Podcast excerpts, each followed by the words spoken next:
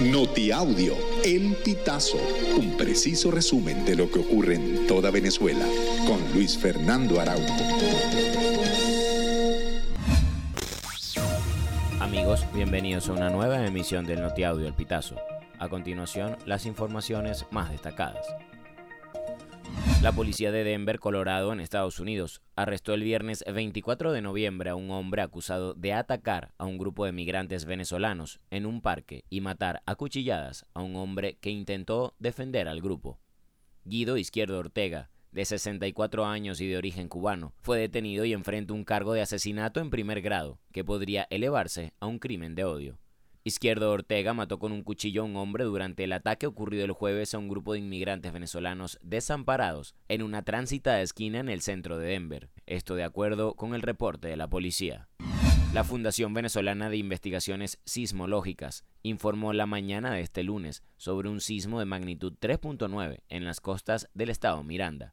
El temblor se registró a 36 kilómetros al noroeste de Cabo Codera y a 47 kilómetros al noreste de Higuerote, en la entidad mirandina. El movimiento tuvo una profundidad de 4.2 kilómetros y ocurrió a las 6 y 51 de la mañana.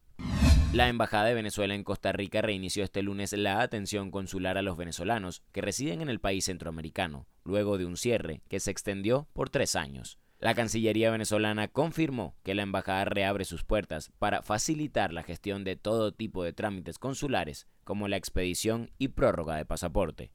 Finalmente, la embajada en Costa Rica recordó a los usuarios que deben completar primero el registro consular para poder ser atendidos en la sede. Este requisito es el censo de los venezolanos en el extranjero.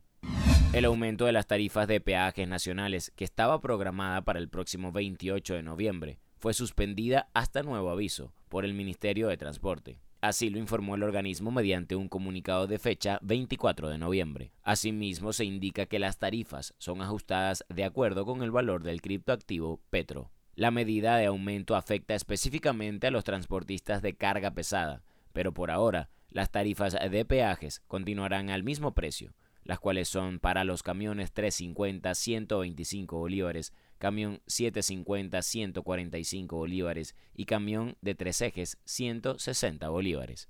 El vicepresidente de Guyana, Barat Yadeo, se refirió nuevamente a la disputa del Esequibo y dijo que la historia no cambiará y que el gobierno de Venezuela nunca logrará cambiar sus fronteras. Por su parte, el presidente de Guyana, Irfan Alija, también ha rechazado la consulta del 3 de diciembre en Venezuela, la que calificó como una amenaza a la paz en América Latina y el Caribe.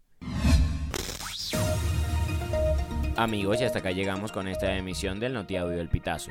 Recuerda hacerte super aliado para mantener vivo el periodismo independiente en Venezuela.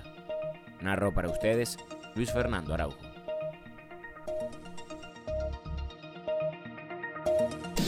Estas informaciones puedes ampliarlas en nuestra página web elpitazo.net. También recibimos tus denuncias vía SMS o WhatsApp a través del 0414-230-2934.